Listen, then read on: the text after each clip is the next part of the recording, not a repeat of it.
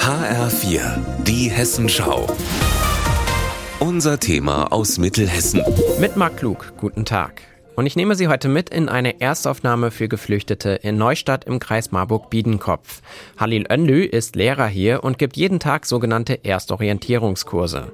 Er bringt den Menschen dabei ein bisschen Alltagsdeutsch bei. Ich gehe, du gehst, er, sie, es geht, wir gehen, ihr geht, sie gehen. Enlü erklärt den Geflüchteten zum Beispiel, was sie sagen können, wenn sie an der Kasse im Supermarkt etwas nicht verstanden haben.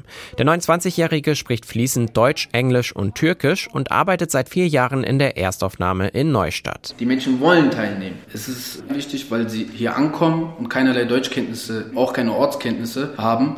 Für sowas bildet der Erstorientierungskurs immer halt, weil wir sind hier nicht nur Lehrkräfte für die Teilnehmer, wir sind die einzige Routine, die sie haben. Im Sommer aber muss sich Halil Önlü eventuell eine neue Arbeit suchen, denn ab Juli könnte mit diesen Kursen in Hessen Schluss sein.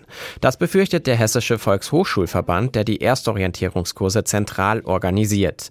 Fürs nächste Jahr wurden nur 80 Kurse bewilligt, aber eigentlich werden mehr als 200 gebraucht. Das sagt Christiane Eses, sie ist die stellvertretende Direktorin des Verbands. Wir sind ganz, ganz optimistisch und zuversichtlich gewesen, dass hier ein Aufwuchs erfahren wird, gerade auch vor dem Hintergrund des tragischen Krieges in der Ukraine. Meine Befürchtung ist, dass die Politik, bis die realisiert, da ist ja viel, viel mehr Bedarf und der kann ja gar nicht gedeckt werden, dass die Hilfe dann zu spät käme. Ende November hat das Bundesamt für Migration und Flüchtlinge beschlossen, weniger Geld für Erstorientierungskurse bereitzustellen als in diesem Jahr.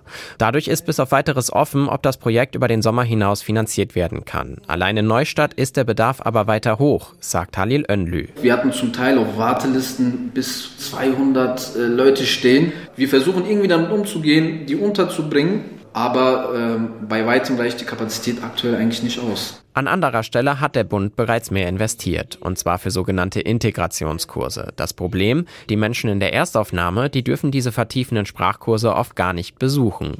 Denn das geht erst, wenn ihr Asylverfahren abgeschlossen ist. Bis es soweit ist, sind also einige Geflüchtete auf Erstorientierungskurse angewiesen, um zu lernen, wie sie sich mit ein bisschen Deutsch im Alltag zurechtfinden können. Marc Klug, Neustadt.